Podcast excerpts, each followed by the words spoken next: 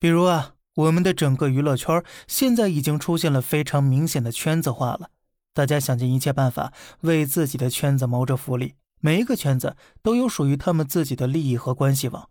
但是啊，他们之间又有着较大冲突，每一个圈子都属于自己的独立圈子，绝大多数人啊根本就没有机会能够进入到他们的圈子里头，大家呀只能够在外面默默的看着，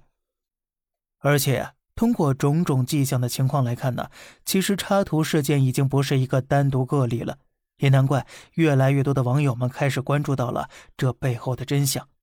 大家都希望能够将所有问题全部揭开，希望啊能够将这些人完全绳之以法。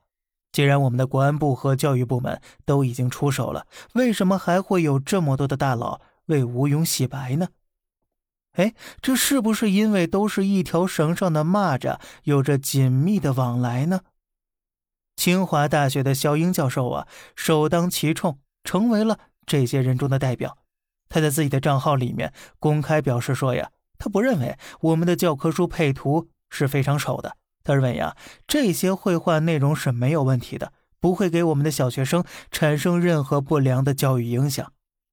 在他的心目当中啊，他觉得这本文章是能够让他接受和理解的，而且他还认为啊，就是我们时代的问题，是因为我们广大网友过度的把里面的问题给敏感化了，所以才导致很多人认为我们的绘画太过丑陋。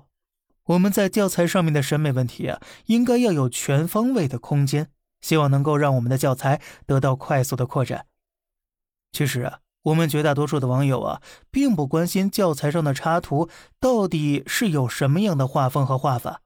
我们只希望啊，能够让我们的孩子有一个正确的理念，不要让他们天天看那些掀小孩子裙子的画面，也不要让他们看那些纹着纹身的画面。我们在意的是这些插图的内容有没有着价值导向的问题。清华大学的教授希望能够通过偷换概念的方式，可能去帮吴勇洗白。这样啊，他们就能够让吴勇成功的逃脱罪责。其实呢，出来帮吴勇说好话的不是第一个，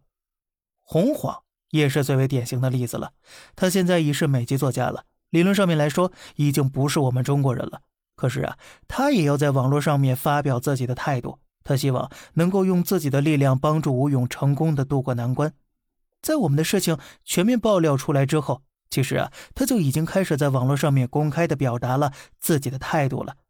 他认为啊，审美本身就是没有任何一个统一概念的，而且在他的心目中啊，他认为“审美”两个字本来就存在着巨大的争议性。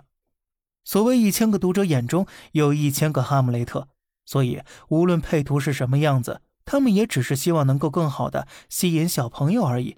比如马戏团的小丑，虽然长得特别丑陋。但是这些人对孩子们的教育意义还是非常大的，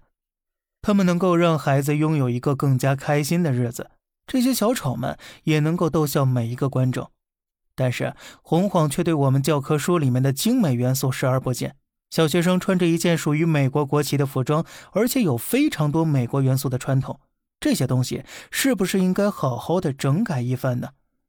而且，在这门课本里面，他还故意去丑化我们中国的儿童。觉得我们中国儿童有着各种各样的问题，这样的做法其实就是一个非常典型的偷换概念了。也许啊，是因为网络上面的压力太大了，所以他也只能在公开场合里面好好的道歉。可是啊，道歉是没有用的，绝大多数网友们已经无法原谅他的做法了。好了，这里是小胖侃大山，每天早上七点与你分享一些这世上发生的事儿，观点来自网络。咱们下期再见，拜拜。